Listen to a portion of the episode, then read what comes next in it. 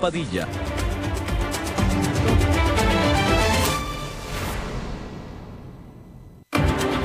La División Marina del Grupo VIO presenta las noticias internacionales. Hola, ¿qué tal? Saludos, bienvenidos a esta emisión de A las 5 con su servidor Alberto Padilla. Muchísimas gracias por estarnos acompañando, gracias por estar ahí le mando cálidos saludos desde las instalaciones y la señal de CRC 89.1 FM en San José, Costa Rica, desde donde estamos transmitiendo hasta el punto, en el tiempo y en el espacio en el que usted nos está escuchando, porque estamos saliendo en diferentes plataformas, por ejemplo en Facebook Live, en la página de este programa a las 5 con Alberto Padilla. Ahí nos puede usted escuchar a la hora que usted quiera, puede ser en vivo o no. También lo mismo en podcast, en las diferentes principales plataformas para ello, Spotify, Apple Podcast, Google Podcast y otras tres más.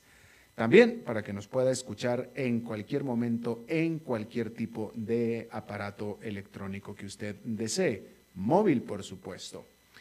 Aquí en Costa Rica este programa que sale en vivo en este momento a las 5 de la tarde se transmite todos los días, se repite a las 10 de la noche todos los días aquí en CRC 89.1 FM.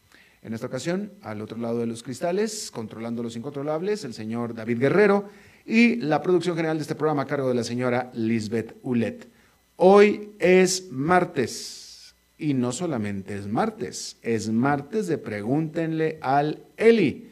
Es cuando el economista y comentarista, comunicador Eli Feinseig se sienta aquí a responder a las preguntas de ustedes. Este es el prácticamente único programa de la semana que es 100% interactivo, que es dirigido por ustedes, por los seguidores, por los eh, escuchas de este programa, para que le hagan las preguntas a Eli Feinseig, quien estará con nosotros en un ratito más, nada más. Eh, las preguntas las puede hacer a través de la página de Facebook de este programa, a las 5 con Alberto Padilla. Ahí está ya el posteo para hacer las preguntas o lo puede hacer también sobre la señal en vivo de este programa. Eh, Eli estará con nosotros en unos minutitos más. Déjeme este, comentar con ustedes, comenzar comentando con ustedes sobre, esta no es una nota del día de hoy, esta es una nota de más temprano en este mes, el 4 de marzo concretamente, que fue cuando la CEPAL dio este eh, anuncio. Lo que pasa que ese día yo no estuve aquí con ustedes y no se lo pude comentar, pero la guardé porque me parece que es sumamente importante. Y es que la Comisión Económica Económica para América Latina y el Caribe, la CEPAL, que depende de las Naciones Unidas, eh, reveló que la pobreza, bueno, primero que nada déjame comenzar diciéndole que ya bueno, ya está clarísimo y cada vez hay más evidencias que de todo el planeta, la región que más sufrió por los efectos de la pandemia, no nada más los efectos sobre la salud, que es una de las regiones que más sufrió, pero económicamente la región que más sufrió en todo el planeta fue Latinoamérica. Una triste realidad. Y bueno, un dato más a ese respecto es que la pobreza, y la pobreza extrema, que son dos cosas diferentes. Una cosa es ser pobre y otra cosa es ser pobre extremadamente.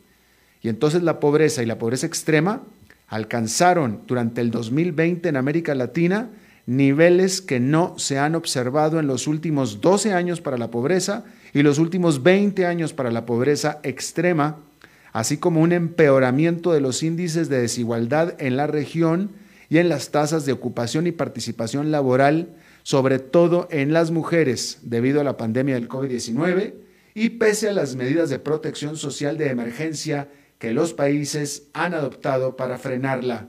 Eso lo informó la CEPAL. Eh, según las nuevas proyecciones de la CEPAL, como consecuencia de la fuerte recesión económica en la región, que registrará una caída del PIB de menos 7,7%, se estima que en el 2020 la tasa de pobreza extrema se situó en 12,5%. Pobreza extrema, más del 10% de la población de toda América Latina. y de 12 y la tasa de pobreza alcanzó el 33% de la población. Fíjese, fíjese lo que estamos hablando aquí. Es un, es un 33,7 más un 12,5. 33,7% de la población de América Latina en pobreza y el 12,5% en pobreza extrema. 33 más 12 son prácticamente 45, casi la mitad de la población de América Latina en pobreza o pobreza extrema. Estamos hablando de cientos de millones de personas. Cientos de millones de personas estamos hablando. O sea, es, una tragedia. Ellos supone que el total de personas pobres, precisamente, ascendió a 209 millones a finales del 2020. 22 millones de personas más que el año anterior. Toda una ciudad de México completa se convirtió en pobre durante el 2020.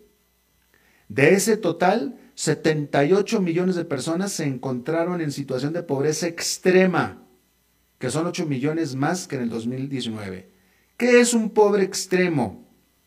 Bueno, pues es, es, los niños de la calle o la gente de la calle, los que no tienen casa, los que duermen en las calles, esos son los pobres, los pobres extremos. Y son 78 millones de personas en América Latina que están en situación de pobreza extrema. 8 millones de personas, 8 millones de personas, o sea, por favor dimensionemos lo que son 8 millones de personas. Es una, es una gran ciudad que pasó a vivir a las calles, así, casi literalmente, si no es que literalmente. O sea, si dimensionamos estas cifras, estamos hablando de una tragedia humana. Y esto es nuestra América Latina, desafortunadamente. Panorama Social de América Latina 2020 se llama este documento de la CEPAL, el cual señala que la pandemia irrumpió en un escenario económico, social y político complejo. Como si no lo supiéramos, ¿verdad? Que es bajo crecimiento, aumento de la pobreza y crecientes tensiones sociales. Además, pone al desnudo las desigualdades estructurales que caracterizan a las sociedades latinoamericanas y los altos niveles de informalidad y desprotección social, así como la injusta división sexual del trabajo y organización social del cuidado que atenta contra el pleno ejercicio de los derechos y la autonomía de las mujeres, dice este informe de la CEPAL. Pero yo vuelvo a reiterar, estamos en el siglo XXI, estamos en el año 2021 la pandemia ya está pasando y vamos a hablar de eso en unos momentos más sobre el efecto de este paso de la pandemia, de esta finalización de la pandemia sobre el resto del mundo. Estamos en la época de la tecnología. Estamos en una época en la que los avances tecnológicos han tenido eh, eh, una influencia eh, extraordinaria sobre el bienestar de la población del mundo. Eso es lo que estamos en este momento en el planeta. Pero sin embargo, en América Latina tenemos 78 millones de personas viviendo en las calles. O sea, es decir, o sea, es que yo ya no sé qué vamos a hacer. Digo francamente, yo ya no sé qué vamos a hacer en nuestra América Latina. O sea, aquí en América Latina, en, todo el contexto que le acabo de poner, y en América Latina estamos viviendo todavía en las cavernas, básicamente. Estamos viviendo en las cavernas. No podemos nosotros en América Latina producir y ni siquiera utilizar la ayuda que nos viene de afuera para poder evitar que 78 millones de latinoamericanos estén viviendo en la calle más aparte 209 millones de personas que son pobres. Y quiero pensar que esos 209 millones, o sea, eh, eh, eh, técnicamente podría estar equivocado, pero estoy seguro que en la práctica no lo estoy, porque estos 209 millones de personas son personas que son prácticamente desempleadas. Digo, porque, vaya, quiero, estoy casi convencido, estoy seguro que alguien que tiene trabajo y tiene ingresos, por definición deja de ser pobre. Pasa a ser clase media baja si usted quiere, pero deja de ser pobre. Entonces son 209 millones.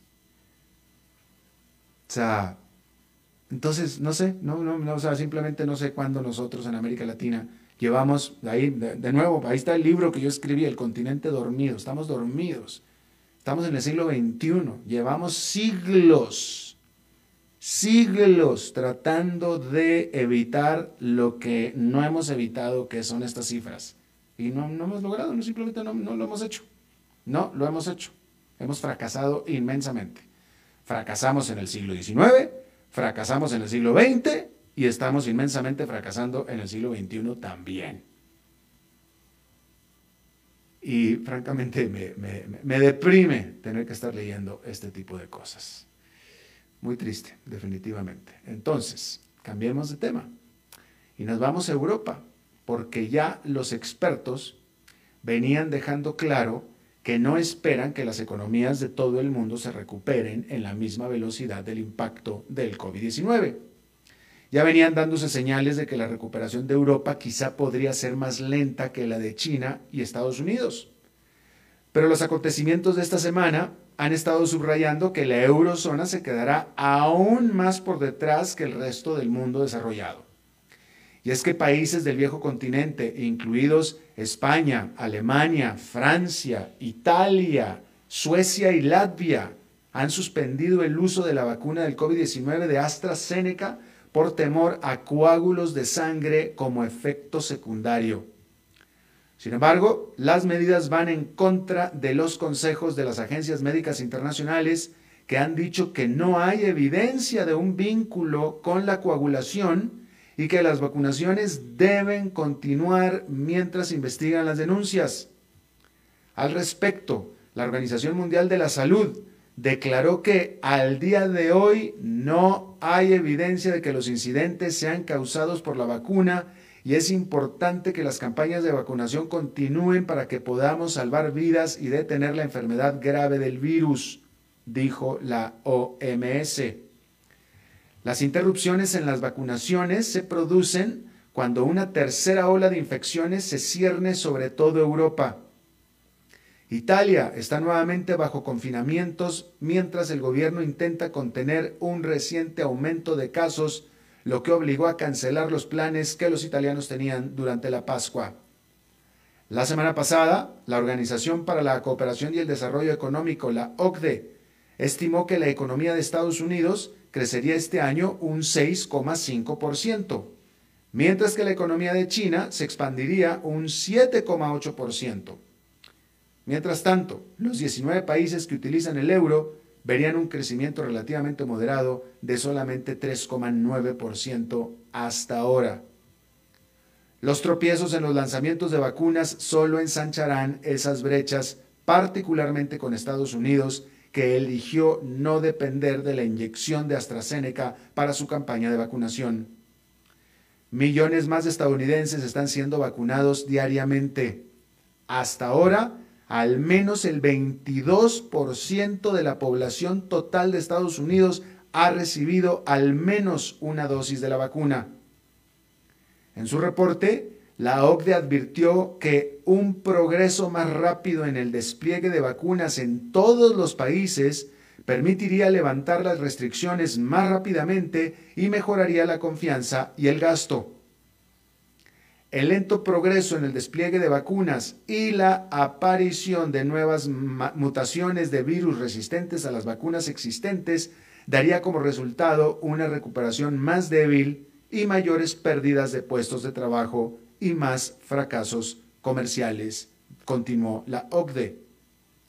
Al respecto, la Comisión Europea anunció que Pfizer acelerará la entrega de 10 millones de dosis al bloque europeo antes de que termine marzo. Bueno, y ya que estábamos hablando de China, hay que decir que los indicadores económicos clave de China para enero y febrero, publicados el lunes, pues fueron optimistas. La producción industrial y las ventas minoristas, por ejemplo, se están disparando 35,1 y 33,8% más que hace un año respectivamente y superando los pronósticos del consenso de los analistas.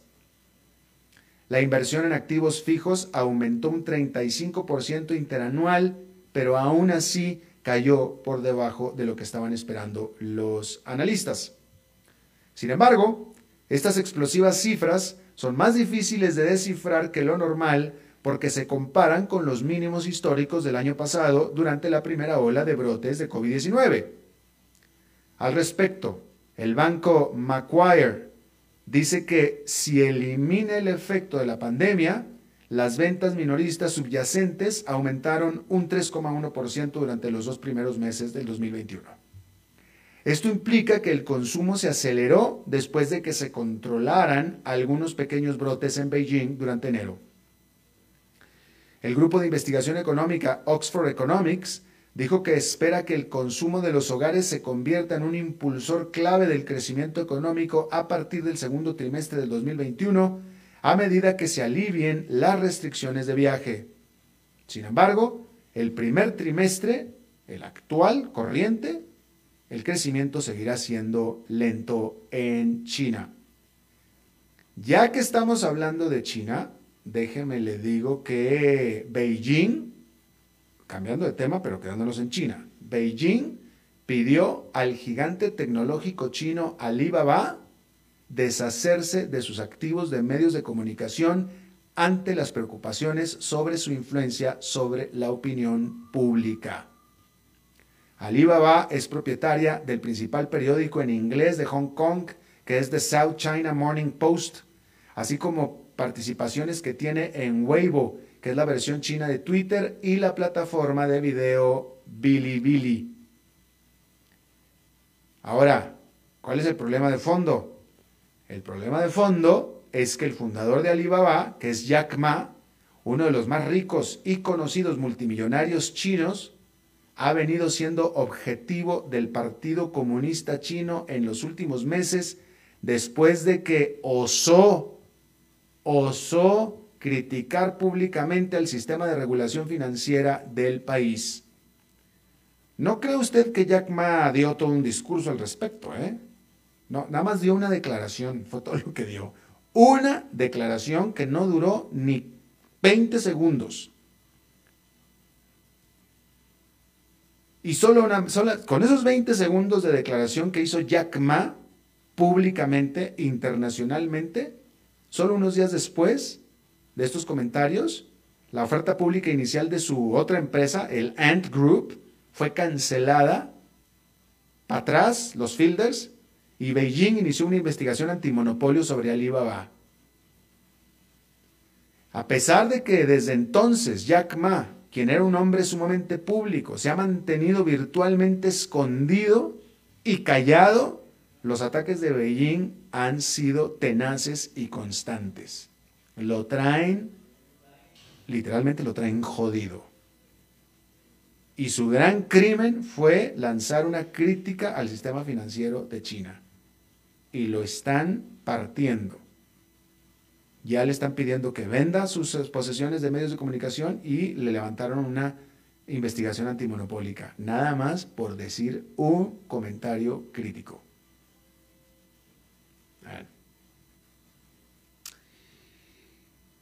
La Comisión Europea presentará esta semana una propuesta de pasaportes de vacunación para todo el bloque destinada a facilitar los viajes para aquellos que han recibido una inyección aprobada por la Unión Europea o bien se han recuperado del COVID-19, es decir, que tienen anticuerpos. Los países que dependen en gran medida del turismo, como Grecia y España, están particularmente interesados en este plan, que esperan les ayude a atraer a los visitantes gastadólares pero no todo el mundo está de acuerdo. Los políticos de Francia y Bélgica se oponen a la idea de los pases de viaje transfronterizos, argumentando que un programa que otorga derechos a algunas personas, pero no a otras, es discriminatorio y simplemente va contra los valores europeos. Y algunos expertos dudan que la idea sea médicamente sólida. En enero, la Organización Mundial de la Salud advirtió contra la supeditación de los viajes internacionales a la prueba de vacunación o inmunidad y señaló que aún no está claro si las vacunas detienen la transmisión. Entonces, con todo esto, pues Grecia y España podrán, podrán recibir a sus turistas este verano, pero estos vendrán con su riesgo. Hablando de turistas,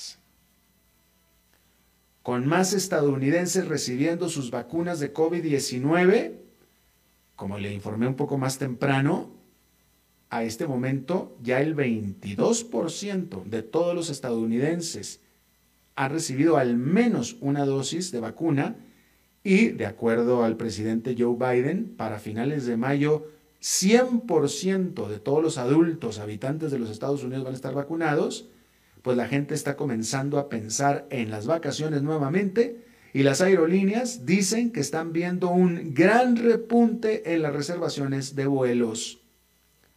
Las cifras de viajes domésticos se están acercando a los niveles previos a la pandemia, dijo este lunes el director ejecutivo de American Airlines, Doug Parker, y señaló que las últimas tres semanas fueron las mejores desde que golpeó la pandemia. Los ingresos aún están bajos debido a la reducción de los viajes al extranjero y de negocios, pero ya ha habido un impulso para las vacaciones de primavera, o sea, el Spring Break famoso, y también para verano. Y las acciones de las aerolíneas estadounidenses han alcanzado su nivel más alto desde febrero del 2020. Eh, y de nuevo, reiterar, las aerolíneas están reportando un repunte importante en las reservaciones, en las compras de pasajes, pero básicamente en vuelos domésticos, en vuelos dentro de los Estados Unidos. Todavía y, en, su, en general, en, en particular, se refiere a vuelos de vacaciones. Todavía los vuelos internacionales y los vuelos de negocios han estado todavía muy débiles o las reservaciones en estos vuelos sumamente débiles. Bueno, en Filipinas el buque velero Escuela Español Juan Sebastián Elcano, perteneciente a la Armada Española, echó anclas este martes en el este del archipiélago, exactamente 500 años después de que la expedición española que circunnavegó por primera vez en el mundo llegara al país asiático. Y los filipinos tienen sentimientos encontrados sobre la llegada de Elcano este día aunque muchos están felices de celebrar lo que fue una hazaña histórica de la navegación marina, también son conscientes de que la expedición Elcano conmemora tres siglos y medio de colonización española de Filipinas. El dominio imperial español también creó divisiones religiosas que siguen siendo hoy una duradera frente de fricciones en Filipinas. Los españoles introdujeron el cristianismo en las islas, Hoy el 80% de los filipinos siguen siendo católicos, pero antes de su llegada, el Islam ya se practicaba en algunas partes de Filipinas. Y ahora, siglos después, unos pocos filipinos musulmanes, bajo la bandera del Estado Islámico, siguen violentamente en desacuerdo con el cristianismo. Por tanto, pues un buque de guerra filipino escolta al Elcano por si acaso, nada más por si acaso. Déjeme informarle antes de ir a la pausa que hay que decir que el presidente de Brasil, Jair Bolsonaro, anunció la designación de Marcelo Queiroga, un cardiólogo, como el nuevo ministro de Salud de Brasil. Se trata de la cuarta persona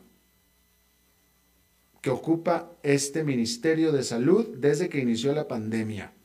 O sea, en un año. El cuarto ministro de Salud en un año. Queiroga está reemplazando al general Eduardo Pazuelo, que era un oficial del ejército.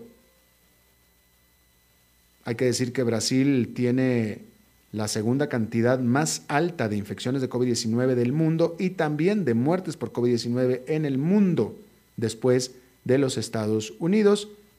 Y obviamente, a pesar de todo esto, y precisamente por eso es que perdió los ministros de salud, porque Jair Bolsonaro sigue desdeñando, despreciando al COVID-19. Hablando del COVID-19, decir que la India registró 27 mil nuevos casos de COVID-19 en la jornada de lunes y se trata de la cifra más alta en este año.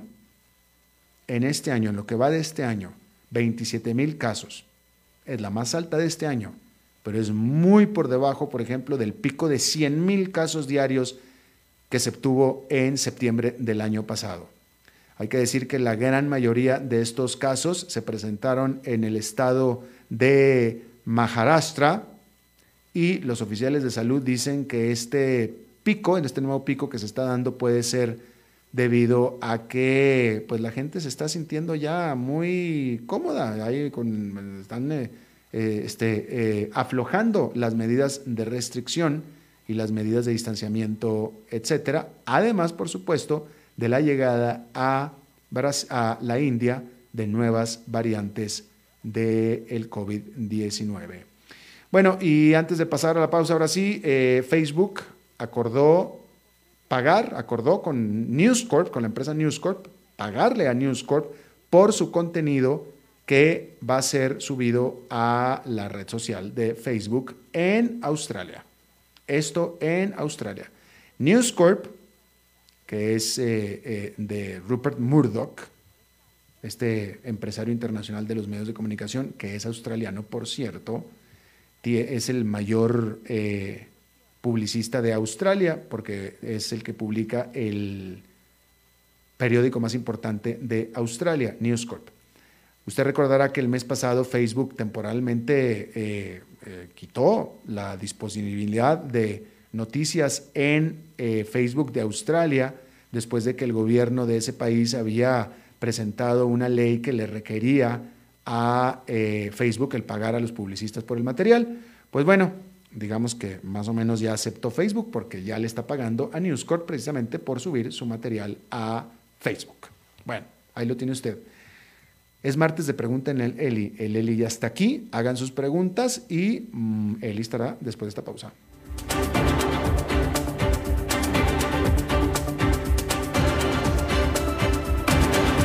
Las noticias internacionales fueron presentadas por la División Marina del Grupo VIO. ¿Conoces todo lo que ofrece la División Forestal del Grupo VIO?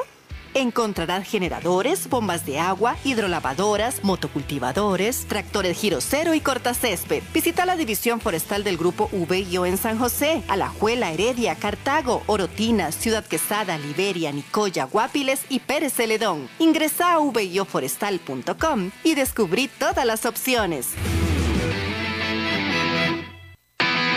¿Sabías que la división forestal del grupo VIO ofrece gran variedad de accesorios y repuestos? Cuentan con una línea de accesorios y consumibles, cadenas, espadas, afiladores, limas, nylon, cuchillas y lubricantes, entre otros. Comproba el respaldo garantizado para todos los modelos de equipo disponibles en Costa Rica. El grupo VIO es la primera empresa del segmento forestal en tener venta en línea de equipos y accesorios con entrega a domicilio. Ingresa a vioforestal.com y descubrí todo las opciones.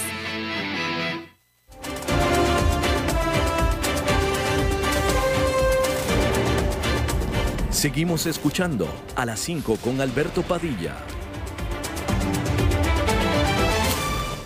Bueno, muchísimas gracias por continuar con nosotros. Es martes de Pregúntenle al Eli. Este, me voy a poner la mascarilla, Eli, porque aquí me, regañan. Deja tú que me regañe Andrés o que me regale, que me regañe David. David Guerrero. No, me regaña el público. Pues sí. El público, pues sí, pues sí. Tienes, razón. Así es que me lo pongo, no hay ningún problema. Ahora sí ya. Sí, yo creo que va a ser mejor. Este, ¿Cómo estás, Eli? Muy bien, con toda la pata. ¿Con toda la pata? Sí, sí, Qué sí. bueno, me da Este, mucho gusto. Como siempre. Este, Yo muy bien, muy preocupado viendo al país desmoronarse. pero- caerse en pedazos. sí. Ay, pues sí. Este, vamos rápidamente. Bueno, manden las preguntas a Eli Fancy porque ya está aquí. Este, eh, a ver, hay que cumplir con las medidas de protocolo. Por favor, vamos a echarnos un poquito de gel ahí para, para hacer este antisépticos en lo que vayamos a decir. No, lo que vayamos a decir habría que echarse en la boca ahí. Cáusticos vamos a hacer. Exactamente. A ver, vamos a ver. eh, a ver, vamos a ver qué, qué vamos a poner aquí.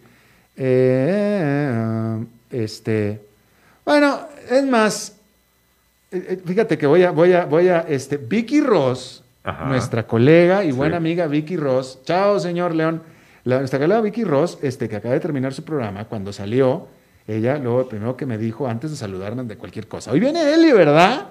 Y le digo, sí, mucho gusto en saludarte, Vicky. Me dice, pregúntale sobre las coaliciones porque ya se está volviendo a hablar mucho de eso hoy. Se está hablando mucho de eso. Hoy me dijo, así es que Vicky, aquí estoy siendo tu voz, aquí con Eli Feinstein sobre la coalición, que hay nuevas que hay nuevas medidas, de, nuevas noticias sobre una posible coalición de tu partido político. ¿Qué hay de eso, mi querido Eli? Bueno, primero un abrazo a la distancia a, Vicky. Ahí vi su carro afuera, pero no, no nos topamos. Ahí anda todo. Ah, Vicky, ¿dónde estás? Me dijiste no, que. No, yo llegué temprano, lo que pasa es que ah, tenía, una, okay. tenía una, una, entrevista por ahí. Ah, bueno. Este, eh, un abrazo, Vicky. Eh, a ver, eh, no, no es nada nuevo lo que se está hablando, lo que pasa es que lo publicó eh, Amelia Rueda y eso tiene mucha, mucha repercusión. Eh, entrevistaron a Mario Redondo y para nadie es un secreto porque lo hemos dicho desde hace varios meses. Mario y yo hemos venido eh, conversando acerca de la posibilidad de hacer una, una coalición entre los dos partidos, el Alianza Demócrata Cristiana y el Partido Liberal Progresista. y esas conversaciones, la verdad que han avanzado bastante bien. Ah. Eh, hemos estado trabajando en lo que sería una propuesta de acción programática, eh, que es lo primero, es, decir, esto es lo que vamos a, proponer en conjunto si, si llegáramos a gobernar, eh, estableciendo cuáles son los puntos de acuerdo que tenemos y que son amplios y suficientes para, poder tener una agenda completa de gobierno. y una vez teniendo eso, daremos el, el, siguiente paso, ¿verdad? Que será darlo a conocer eh, y, empezar a invitar a la gente para que se nos una. Em, eh, simultáneamente los partidos, tanto el de él como el mío, estamos trabajando en los procesos eh, formales, legales de renovación de estructuras que hay que hacer cada cuatro años, que es necesario para poder convocar la Asamblea Nacional. La Asamblea Nacional de cada partido tiene que aprobar eventualmente si se da la coalición. De manera que, estamos en eso. Todavía no hay un anuncio formal, pero, pero pues sí, hay, eh, hay que decir que, las conversaciones son bastante interesantes y avanzadas. Ah, bueno, pues muy bien, ahí lo tienes ya. Vicky, ahí está ya listo tu pregunta, ya quedó. Le dimos de aquí la, la, la, la, mano, la mano a Vicky. Sí. Es de la mano en el sentido de que ella llevaba mano. En ese sentido. Este, bien, vamos a ver. Esteban Roldán te hace una pregunta que me parece interesante. Dice Esteban Roldán, eh, ¿cuál sería el tamaño adecuado del Estado costarricense según tu criterio? Tu partido se llama Liberal Progresista. ¿Cuáles proyectos liberales llevarías y cuáles proyectos progresistas llevarías? Eh, bueno, eh, para empezar, tengo que decir que para nosotros no hay proyectos liberales y proyectos progresistas. El liberal progresismo lo concebimos como una forma integral de ser liberales, y es decir, que apoyamos eh, tanto la libertad económica como la libertad individual, eh, y, las vemos como algo inseparable e indisoluble. Em, eh, nosotros en nuestro diagnóstico tenemos muy claro que el principal problema que aqueja hoy a Costa Rica en el fondo es un problema del excesivo tamaño de la, de la burocracia estatal, eh, que hace que el gasto público crezca sin control, que hace que las trabas y, los obstáculos para el emprendimiento privado, para la iniciativa privada, eh, crezcan también sin control. Eh, y que no nos permite y no nos ha permitido crecer a un ritmo más robusto desde hace por lo menos 10 o 12 años. Eh, esa ausencia de crecimiento o de, crecimiento más robusto nos ha, nos ha hecho estancarnos en, materia de, pobreza, ¿verdad? Desde 10 años antes de la pandemia o más, desde, en realidad desde 20 años antes de la pandemia, teníamos la pobreza estancada por encima del 20%. Eh, con la pandemia se nos disparó por encima del 30%, lo cual es una tragedia nacional. Eh, tenemos también un problema de desempleo gravísimo, ¿verdad? Que también antes de la pandemia ya era eh, inaceptablemente alta, 12,5%, ¿verdad? Y si queremos resolver esos problemas, es necesario, y ojo, digo, es un requisito necesario, eh, no, es no es suficiente, pero sin ese elemento no se logran resolver los problemas, es necesario volver a generar crecimiento económico. Y para poder generar crecimiento económico necesitamos eh, eh, hacer que el Estado deje de ser un obstáculo para la actividad privada. El Estado y la actividad privada deben ser vistos casi como una yunta de bueyes que tratan de jalar eh, juntos en la misma dirección, en vez de en direcciones opuestas. y lo que, es lo que está sucediendo hoy en día. Entonces, ¿qué, tipos de proyectos presentaríamos? muchos que ya hemos anunciado, por ejemplo, la creación de un Ministerio de la Producción Hoy en Costa Rica hay Ministerio de Agricultura y Ganadería, hay Ministerio de Industria y Comercio, hay Instituto Costarricense de Pesca y Acuicultura, Instituto Costarricense de Turismo. Cada una de esas entidades tiene otro montón de entidades satélites alrededor de ellas. Eh, solo el MAG tiene alrededor de 10 entidades, ¿verdad? Entonces, fusionar todo eso en un solo Ministerio de la Producción nos permite simplificar la estructura burocrática sin sacrificar los servicios públicos pero además nos permitiría mejorar el diseño de las políticas públicas. ¿Por qué? Porque hoy eh, tenemos una situación en la que, por ejemplo, un sector económico o un sector productivo decide protestar para lograr mejores condiciones y digamos que eh, los productores de papa eh, vienen y protestan y, van al Ministerio de Agricultura y dicen necesitamos una protección, eh, suban los aranceles a la papa importada para que nuestra papa pueda ser más competitiva. Eh, y el ministro de Agricultura dice, está bien, vamos a subir ese arancel. Él no tiene que preocuparse, el ministro de Agricultura, de qué reacciones o qué repercusiones va a tener esto en otros sectores, porque a él no le toca atender esos otros sectores. Lo que va a suceder es que al día siguiente van a llegar la, industria alimentaria que usan la papa como un insumo para producir chips, papas fritas, etcétera, eh, eh, y van a llegar a donde la ministra de Industria y le van a decir, mire, eh, lo que acaban de decir en el MAG me encareció mis insumos y por lo tanto yo tengo que subir el precio a mis productos y por lo tanto vamos a afectar a los consumidores. Entonces, hoy tenemos políticas dispersas que terminan muchas veces siendo contradictorias entre sí. Cuando usted tiene un ministerio de la producción usted tiene una situación en la que la ministra de la producción igual va a tener que recibir a los productores de papa que a los industriales que utilizan la papa en sus procesos. Y entonces cuando se sienta con los productores de papa, los agricultores, ella tiene que saber que lo que sea que les prometa a ellos tiene que ser en alguna medida compatible con las necesidades de la industria que utiliza la papa como insumo. Y entonces eso la obliga a, a formular políticas de desarrollo económico, políticas de crecimiento económico integrales y coherentes, que es lo que no tenemos hoy en día. Entonces ahí hay un ejemplo. Otro ejemplo es la creación de un Ministerio de Economía y Finanzas. Eh, hoy tenemos Ministerio de Hacienda que se encarga de hacer los presupuestos de la República y, manejar las finanzas públicas. Eh, tenemos un Ministerio de Planificación Económica que hace estudios, entre los estudios determinan que los, que los presupuestos están siendo mal elaborados desde hace 20 o 25 años, lo vienen diciendo el Ministerio de Planificación, porque en vez de, de, presupuestar por metas y objetivos, se presupuesta con base histórica, lo que usted gastó el año pasado más un porcentaje más.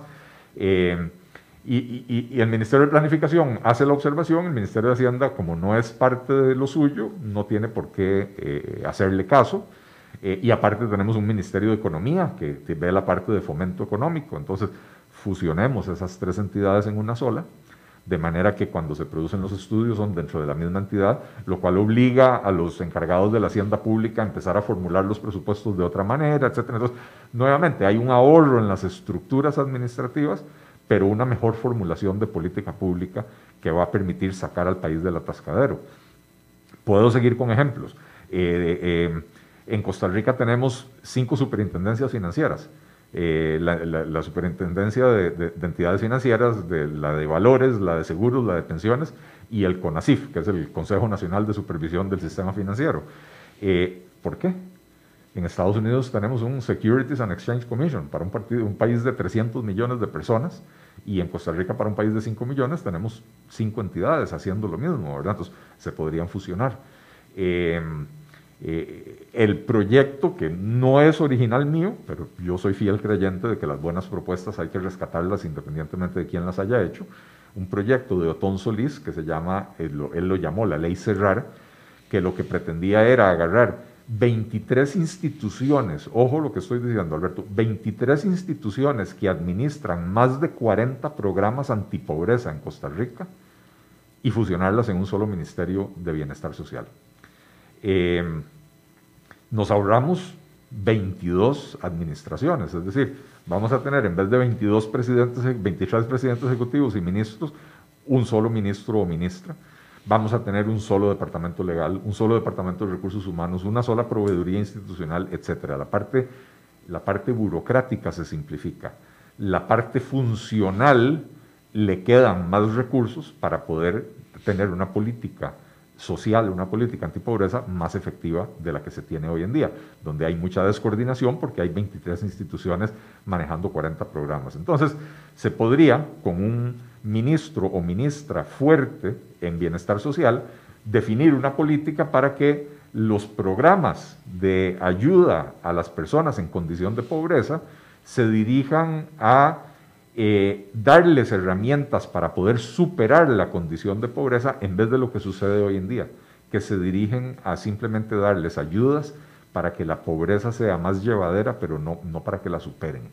Hoy en día lo que tenemos es un enfoque clientelista al Estado costarricense, por la forma en que está diseñado, no le interesa que la gente supere la pobreza, le interesa que la gente en condición de pobreza reciba ayudas para que, ven, para que voten por las personas que les dan esas ayudas.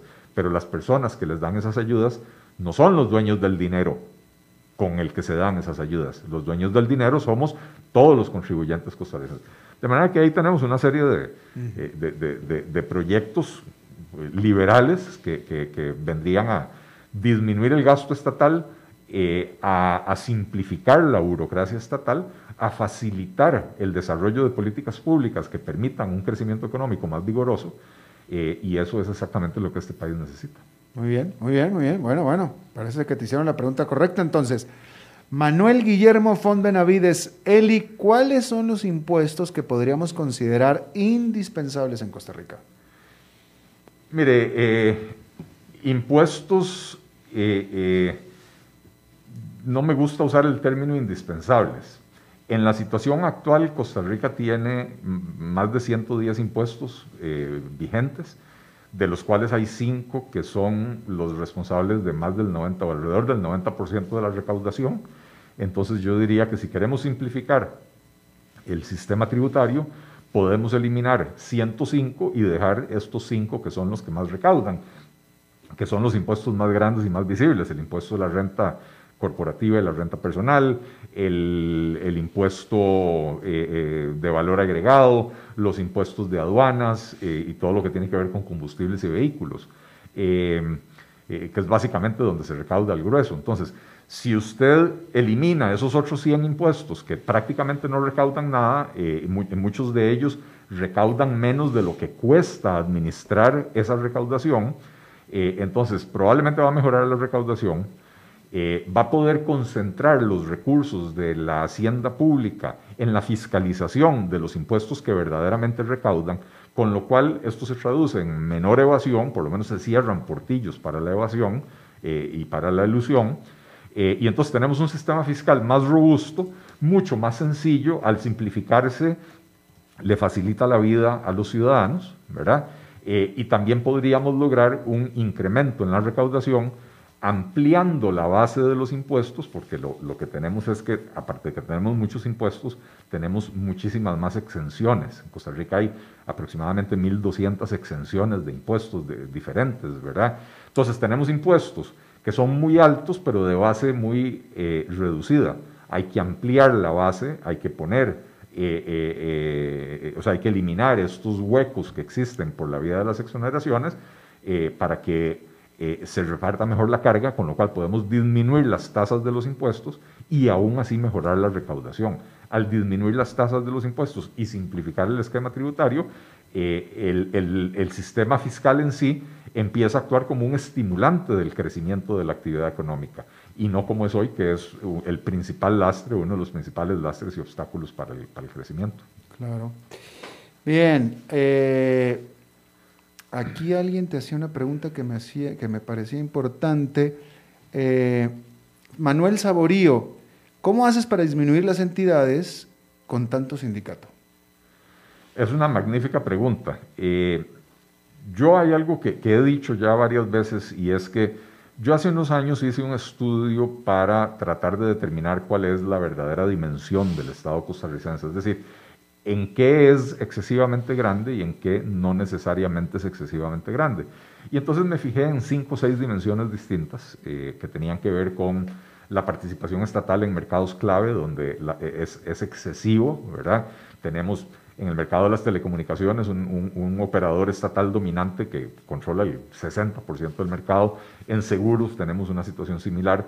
Eh, en banca, a pesar de que hay una competencia nominal y hay 14 bancos, eh, hay dos bancos estatales y un tercer banco público más, que es el Banco Popular, eh, que juntos controlan 50 o 60% del mercado y con sus ineficiencias introducen altísimos costos de intermediación en el país. Entonces, como, como decía, analicé cinco o seis dimensiones eh, para determinar qué tan grande es el Estado costarricense.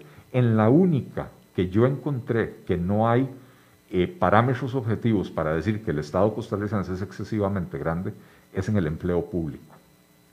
La cantidad de empleados que, que tiene el sector público costarricense como proporción de la fuerza laboral no es exagerada. Nosotros andamos entre un 13 y un 15% de la fuerza laboral está en el sector público. Comparado con los países de la OCDE, hay algunos que tienen porcentajes menores, Japón, Gran Bretaña, que andan en el orden del 9, 10, 12%, ¿verdad? Pero la mayoría de los países están por encima de Costa Rica, es decir, Costa Rica es un país que está en el tercio inferior de la tabla. Cuando hablas de empleos públicos, ¿estás metiendo también ahí a los que están en la empresa de seguros y bancos o no? Sí, Sí, sí, todo lo que es empleo público. Todo. Todo, municipales, eh, todo, todo. Okay. Este, y hay países, eh, sobre todo europeos, que, llegan a porcentajes del 30 o 35%. Entonces, la conclusión a la que yo llego es que no hace falta hacer despidos masivos, ¿verdad? Y entonces eso empieza a debilitar un poco el argumento de los sindicatos.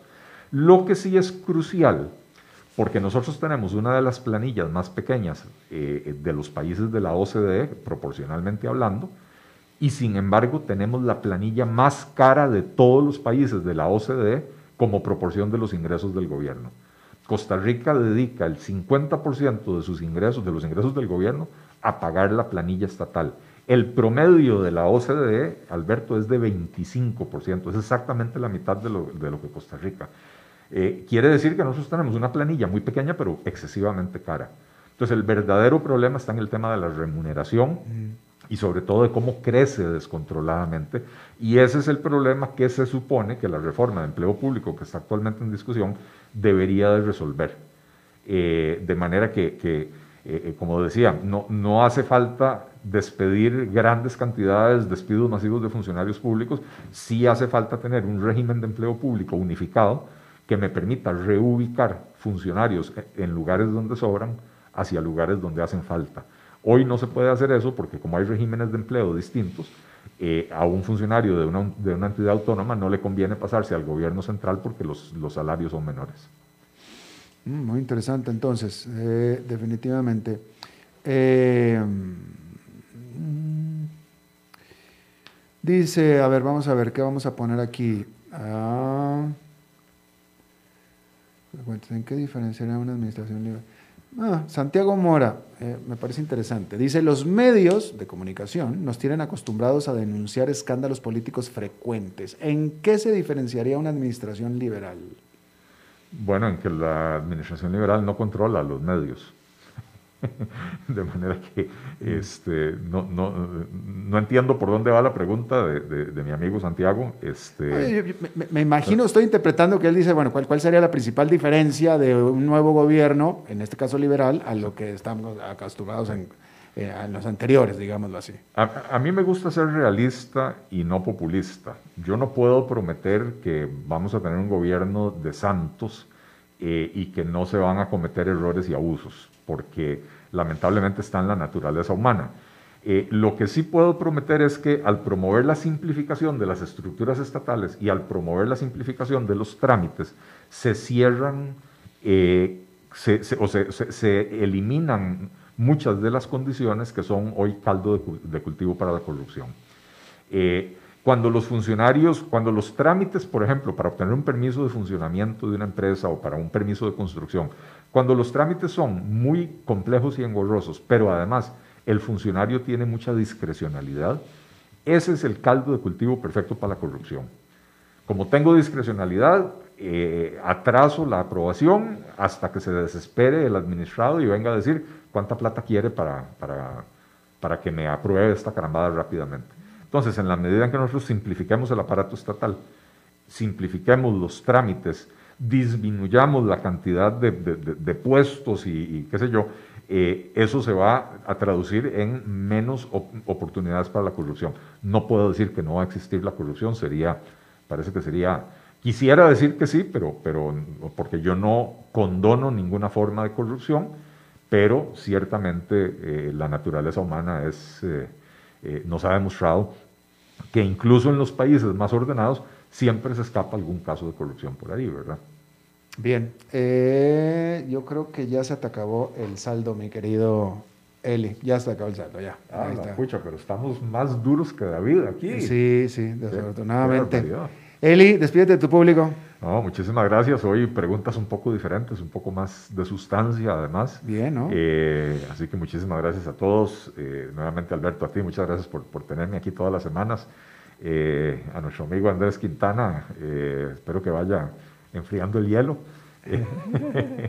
y no, muchísimas gracias a todos por acá. Este, no, y fíjate que se quedaron buenas preguntas, ¿eh? se quedaron buenas preguntas que hicieron el público, les agradezco muchísimo.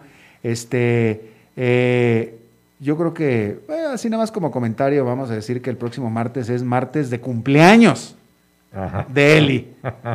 sí. ¿Eh? Y de, 23. 23 añotes. No, 23 de marzo. Ah, ok. primaverales, primaverales, celebrando la primavera.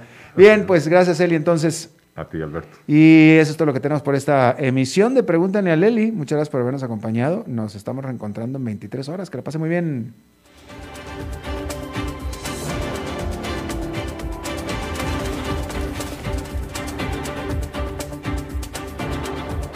Concluye a las 5 con Alberto Padilla